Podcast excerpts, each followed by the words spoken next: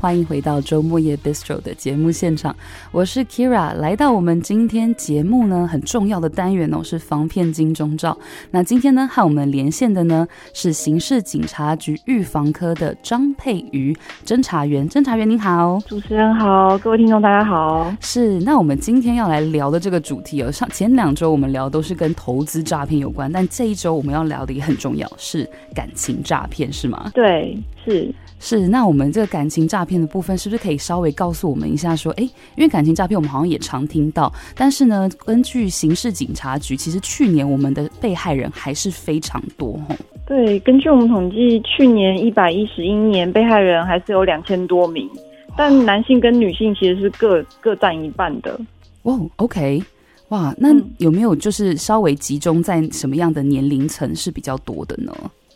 嗯，值得注意的是，是被害人是集中在二十岁以上，然后未满六十岁，也就是青壮年的这边，然后约占全部被害人的八成一。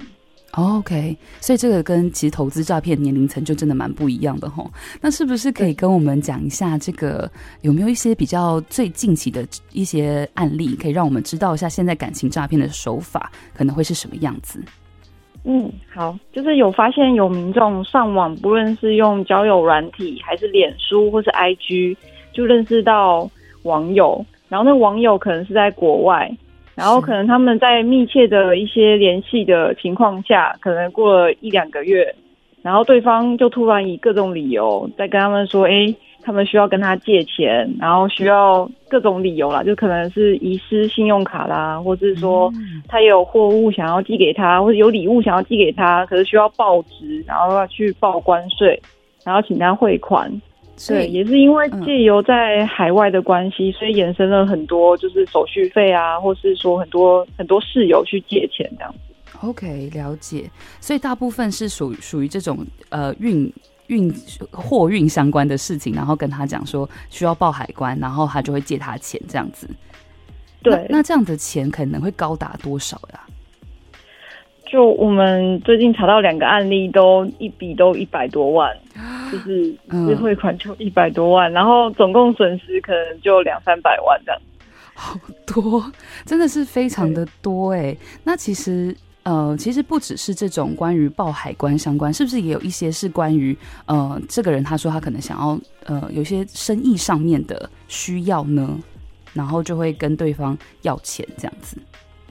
对，就是因为基本上就是交友，然后他们会以说，哎，我们以结婚为前提。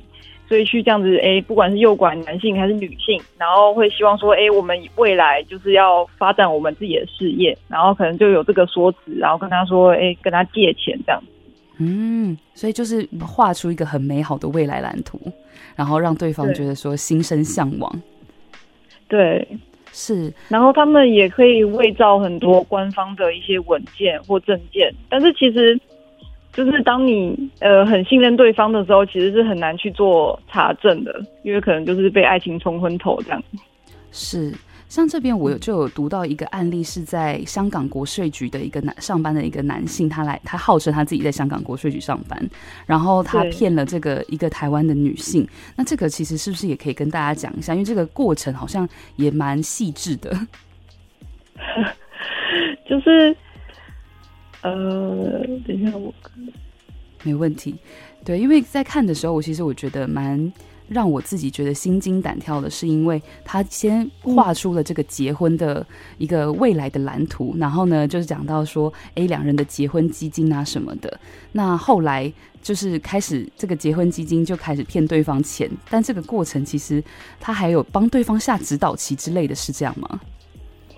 对，就是诶，现在我们都有跟银行行员，就是要求他们说，诶，可不可以帮我们做临柜上的关怀？因为毕竟很大笔的汇款都会比较有风险。是，所以就是当这个女女性就是被害人，然后要去做汇款的时候，其实一边这个男性就是这男就是被害这个呃诈骗集团还一边指导他说要用什么说辞跟他说。哎，我是帮我的亲戚付装潢费，然后或是帮亲戚买房子或是什么的，才能顺利汇款。就是其实他们都已经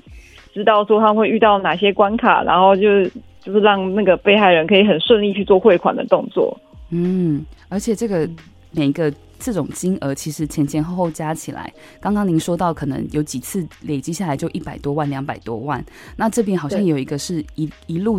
就三年的长为期三年，这个诈骗团体真的很强，他跟对方联系了三年，然后累积了一千三百万，是这是不是这个样子？很可怕，对对对对，因为他那个时候他也是哎，就一样，就是跟他说哎，我们要共创我们的未来，我现在要创业，可是他。可能创业的这个行业是比较特别，他想要就是在国外设他自己的加油站，嗯、就是承包商这样子。是，所以就是因为行业非常特别，所以他用各种不同的说辞，然后去向这个女性被害人要求汇款这样子。嗯，然后直到这个女生其实已经汇了一千三百多万，然后她其实已经因为她是退休了，然后她。已经没有钱再支付他生活费跟那个投资的费用的时候，他转向他的家人去求救的时候，家人才发现说，你已经就是损失了那么多。是了解，但其实我这边想要特别再问一个，是关于因为之前可能看一些这种感情诈骗的案例，就蛮好奇说他们会不会这种诈骗分子啊，他们都会特别让这个被害人没有办法跟他身边的人去就是。比如说询问说，哎，我遇到的这个到底是不是有问题？他是会切断他身边的人际安全网，是有这个可能性吗？嗯，他就是呃，我们会看到他有一些对话，其实有点像是情绪上勒索。嗯，像里面有案例就会说，哎，他可能是欠谁的钱，然后跟他说，哎，现在地下钱庄，然后。就是请他要注意他，他就是注意这被害人，他要注意他自己的人身安全，oh. 然后也尽量低调，不要把这件事情跟家人说，免得家人被波及。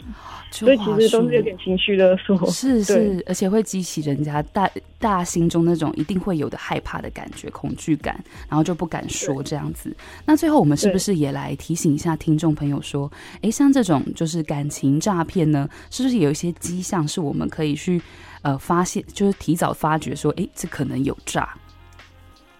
嗯，就是提醒民众，如果使用交友软体或是各大社交平台，然后遇到对方。就是长得帅气，然后又长得美丽，但是他却在交往的过程中只使用文字，然后不能视讯，嗯，或是见面，然后来做交往的方式，就要特别注意。是，然后也要注意说，哎，对方很快就以结婚为前提交往，然后就是事后啊，就是却利用各种投资或是亲人生病等理由借钱，嗯。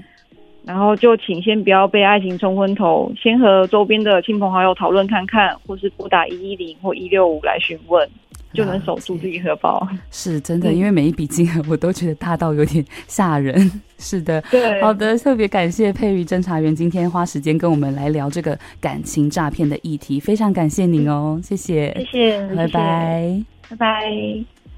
好，真的是在这边要再次提提醒大家，因为感情诈骗。就是经在收到这相关的资料，或者是在查资料的时候，看到这些感情诈骗，都会让我想到之前有一个蛮有名的、轰动全球的纪录片，叫《Tinder 大骗局》。那当然，里面我觉得其实他在讲的也很类似。刚刚佩瑜侦查局员特别提到的，就是一些话术啊，用感情先跟你建立感情的基础，然后接下来又告诉你说，哦，就是我现在遇到一些问题，遇到一些危险，或者是啊，我生意上面真的遇到一些困难，然后各种。种情感的勒索的方式，让这个被害人呢是不太敢跟身边的人去谈这件事情。那当然就是，尤其是感情又再加上钱财的损失，到最后其实被害人受的伤，我觉得真的是双重的。因为不只是钱财上面的损失，也包括说感情上面，其实你这么长期的跟一个人交往，到最后结果发现他根本是在欺骗自己。我觉得这对很多成年人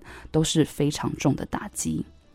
好的，所以还是提醒大家，务必务必，如果感觉有疑问的时候，对方跟你寻求大大额的金额，或者是说，诶，他为什么都没有办法，就是跟我视讯，跟我聊聊语音，这时候就要警觉，对方可能是个骗子啊。